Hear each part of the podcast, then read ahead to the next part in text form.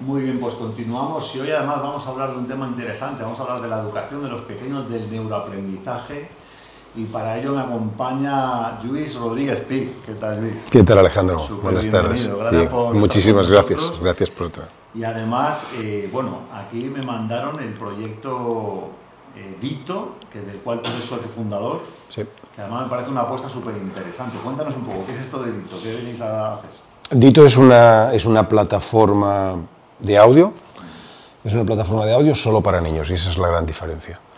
Eh, nosotros, eh, bueno, yo creo que todo el mundo detecta cuál es el problema ahora mismo. El problema es un tiempo excesivo de los niños frente a las pantallas.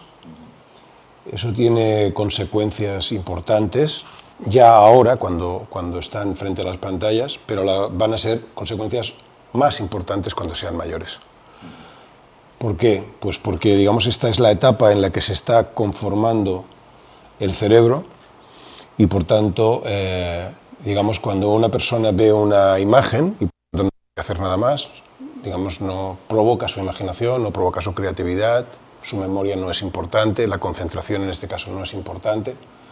Evidentemente está dejando de trabajar zonas del cerebro que luego van a ser muy importantes en su futuro cuando es una persona adolescente nosotros eh, lo que hacemos es, o lo que consideramos es, lo que queremos, mejor dicho, es poner en manos de los padres una herramienta. Porque todos los padres están preocupados. Es decir, nosotros hemos hecho, eh, digamos, eh, focus group en cinco ciudades españolas y es unánime. Es decir, el 90 y pico por ciento de los padres a los que hemos encuestado se muestran preocupados por este problema tienen un, no hay como una solución, ¿no? tienen un problema. Tienen, un problema adelante y cuáles son las alternativas. Y ese problema tiene picos, ese problema tiene picos cuando el niño se pone muy pesado, cuando vas a una comida o cuando vas a un tal y tienes sus amigos y, ¡pam! y acabas pasando el tablet de turno, la tablet de turno y el niño, pues claro, ya se acabó el niño. Entonces, ellos sí saben que eso es un problema, pero no saben bien cómo resolverlo. Entonces, nosotros eh, ofrecemos, digamos, una herramienta a través del audio, porque el audio hace justo lo contrario. Es decir, la solución que planteamos hace justo lo contrario que la imagen. Es decir, el audio sí, cuando solo escuchas, nos podemos imaginar si nos ponemos y nos tapamos la cara. Es decir, ¿qué pasa cuando solo escuchas? Tu cerebro trabaja a tope, como un turbo. Porque todo lo que es la imaginación, la creatividad, te fijas en cosas que a lo mejor no te fijarías. Por ejemplo, palabras, el vocabulario. El vocabulario, o sea, la palabra en el contexto de la frase va a quedar mucho más consolidada que la palabra escrita en, en, una pizarra. o en se dice que el, lenguaje construye el mundo, ¿no? Claro. No lo construimos a, partir de Efectivamente. bueno, sí, sí, sí. Entonces, nosotros lo que pretendemos, digamos, en esta fase, sobre todo por eso trabajamos en nuestra plataforma con niños entre cero desde que nacen hasta los nueve años de edad. Es una fase crucial en lo que estamos, eh, digamos, explicando. entonces, esto lo hemos hecho además eh, desde el primer momento cuando arrancamos en el proyecto, eh, lo, lo, hicimos de la mano de los neuroeducadores. Es decir, entendemos que el mundo del audio efectivamente está, digamos, vive la, la, la, época dorada. Nunca el audio ha tenido tanta influencia como ahora, pero todo lo que se ha hecho se ha hecho para adultos, no se ha hecho para niños. El podcast, por ejemplo. Y cuéntanos qué tipo de contenido, porque claro, tampoco le vamos a poner ahí clases como si estuviera en el colegio aprendiendo matemáticas en el audio. ¿Qué tipo de, de, material sale de, ese audio? ¿Qué materiales Nosotros vamos a trabajar, digamos, en tres áreas concretas, es decir, vamos a trabajar el audiocuento, pero no como el audiolibro, es decir, no es alguien leyendo un cuento, que ya sería, ¿eh? Sino que lo que vamos a hacer es intentar generar que el cerebro genere imágenes, imágenes auditivas. Para eso lo que hacemos es utilizar, digamos, actores e interpretar escenas de los libros. Entonces, eso lo que hace justamente es que el cerebro, digamos, eh, estaba escuchando el otro día a uno, de los neuroeducadores que trabaja con nosotros, que es David Bueno, es un prestigioso neuroeducador en España, y él nos decía, ¿nos creemos que cuando escuchamos nos generan imágenes? Sí, el cerebro genera imágenes. Lo genera activando determinadas zonas del cerebro. ¿En base a qué? En base a la experiencia previa del niño o en base a su imaginación. Entonces, esto es lo que nosotros intentamos eh, proyectar, trabajar con, con audiocuentos, con podcast. Con podcast, ¿por qué? Pues nosotros lo que vamos a intentar hacer es que hagamos como una especie de programas o generar personajes que puedan resultar familiares a los niños. Por Y la voz. Como una serie, para que tú me entiendas. Y lo Sí, identificarían el por- cocodrilo, el tal. O sea, si yo te digo ahora Barrio Sésamo, tú pones la voz inmediatamente. a los- ah, Epiblas, por ejemplo. pues esto, pues esto, esto, es exactamente esto. Entonces, esto es lo que nosotros vamos a trabajar. Y vamos a trabajar también en el mundo de la música. Eh, entonces, eh, bueno, nosotros hemos visto que efectivamente los niños a partir de los 4 o 5 años ya empiezan a abandonar lo que ha sido considerado la música infantil, pero hay una tendencia que se observa en el resto del mundo, que es que está- se están utilizando géneros como el rap o como el ska para eh, poner canciones y letras de, especialmente para niños. Por supuesto, no hablo de los bebés. Claro, no tiene que ser música así típica, tradicional, de cuento, claro, porque el, el niño actual ya ve, ve otros estilos de música, ¿no? Ve a artistas El niño a los 5 años en el patio del colegio le hablan de Rosalía o le hablan de Shakira y quiere escuchar y la Quiere movimiento, ¿no? Entonces lo que tenemos que hacer es, bueno, pues, ¿por qué no? Porque tenemos que renunciar a géneros eh, que, que son los que pegan ahora mismo en la calle, el urban, por ejemplo. Y ¿no? le van a Eh, motivar mucho más a que, a que utilicen la- este tipo de sistemas. Cuéntame un poco también, porque a mí me ha llamado la atención que tiene una gran ventaja, que es el tema de combatir el sedentarismo en los niños, ¿no? porque con el audio sí te puedes mover, como, como cuando pones un podcast en casa, que puedes estar activo en casa, ¿no? y el niño normalmente si está con un tablet se tiene que estar sentado y no tiene actividad física, con, con- quizá con la música como puede hacer bailar y tipo de Claro, cosas. claro, ¿no? claro, por supuesto. Es- efectivamente, el audio, digamos, puede ayudar en ese sentido a algo importante que, eh, por ejemplo, las pantallas, digamos, provoca el efecto contrario. Mm, Con el audio se puede socializar. Es decir, yo puedo poner un cuento en tu coche y tú puedes estar comentándolo con tu hijo. Difícilmente vas a poder participar con tu hijo cuando él está en una pantalla. Claro, al volante, de eso es, eso- no, pero además es difícil que tú estés encima de él y pues estás contento. Pero, pero podemos, podemos bailar juntos o podemos, digamos, incluso nosotros queremos hacer cuentos que sean interactivos, donde, digamos, esperamos la respuesta del niño, eh, trabajamos la- aspectos como la memoria, entonces son, es, es mucho más. Y nos aprovechamos de algo que el audio lleva intrínseco, ¿no? que es que el audio es el único medio capaz de ser simultáneo con cualquier otra actividad. Pero eso es para todos, para los adultos, pero también para los pequeños. Es decir, cualquier. Por ejemplo, cuando los niños hacen. Nosotros eh, hemos trabajado una línea que nos ha funcionado muy bien en las primeras pruebas que hemos hecho, que son los, los, eh, la música que acompaña, para jugar. que ponga para el micro tuyo aquí para que se te mejor, ¿vale? Voy a poner aquí en la mesa. Así. Sí, sí, sí, oye, mejor sí. Pues entonces eh, ponemos una música que puede ser compatible con cualquier otra actividad del niño. Ok. o incluso efectos sonoros. Hemos hecho una prueba, un primer test y ha sido realmente sorprendente el resultado que ha obtenido. Eh, por ejemplo, ponemos digamos una, un- una, una banda sonora del bosque.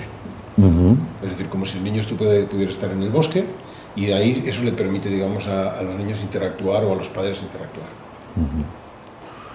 Cuéntanos sobre el modelo que tenéis pensado para que esto llegue a los padres, porque hay varias vías, ¿no? Para hacerlo mediante, mediante partners o, cómo un papá va a poder acceder a esta tecnología. ¿Lo va a poder comprar en una Apple Store directamente para su hijo o, o- o se va a hacer re- regulado mediante instituciones educativas?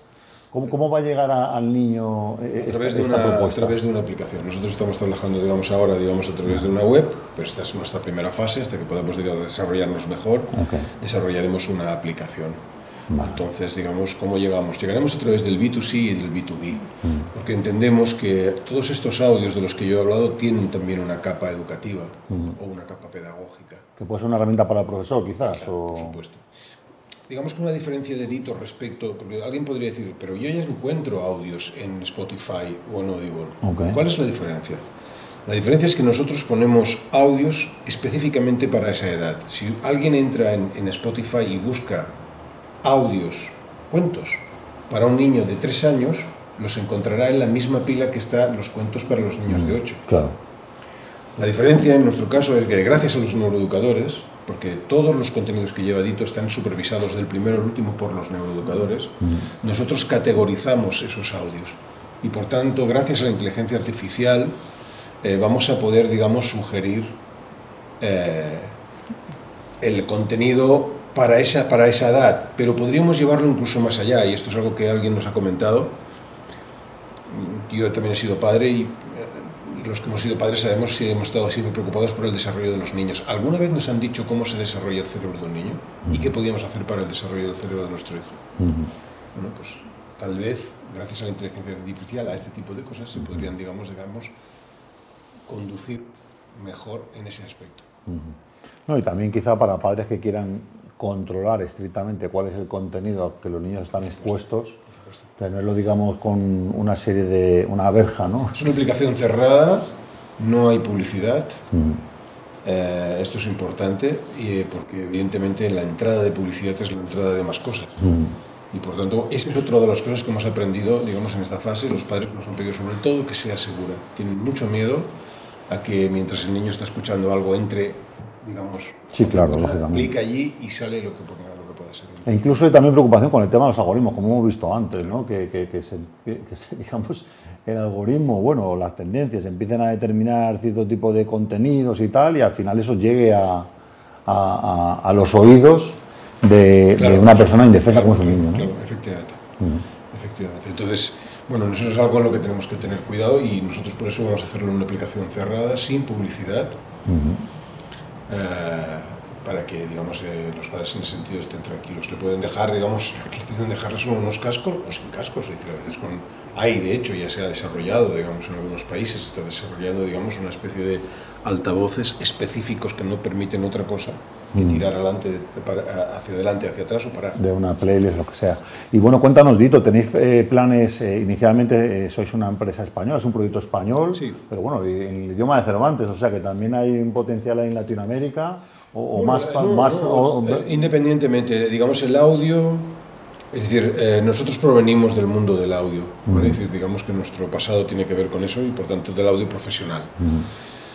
Cuando tú, eh, digamos, eh, tienes, digamos, lo fundamental y tienes un texto, imagínate a alguien que ha escrito un audiocuento o ha escrito un podcast o ha escrito tal, tienes lo fundamental. Si además luego esto lo has sonorizado, lo has interpretado, por supuesto, con actores, y luego lo has sonorizado, tú ya tienes, digamos, lo fundamental. Solo tienes que cambiar, digamos, solo tienes que cambiar el idioma. Pero todo lo demás es válido. Ah, El la texto, producción, claro. El, el texto, el guion adaptado El para un audio sí. no es lo mismo el- un, un texto para ser leído que para ser escuchado, y por tanto todo eso está adaptado para ser escuchado.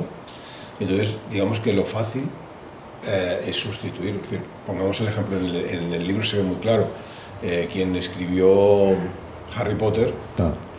Eh, Eso lo puedes llevar luego a donde quieras. Bueno, casi, en el audio es casi lo mismo. Ok.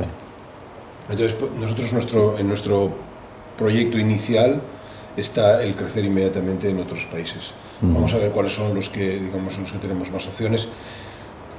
El latino, el- en los países latinos sí y no, porque digamos el español tal como nosotros lo pronunciamos allí no, no es fácil y al revés tampoco.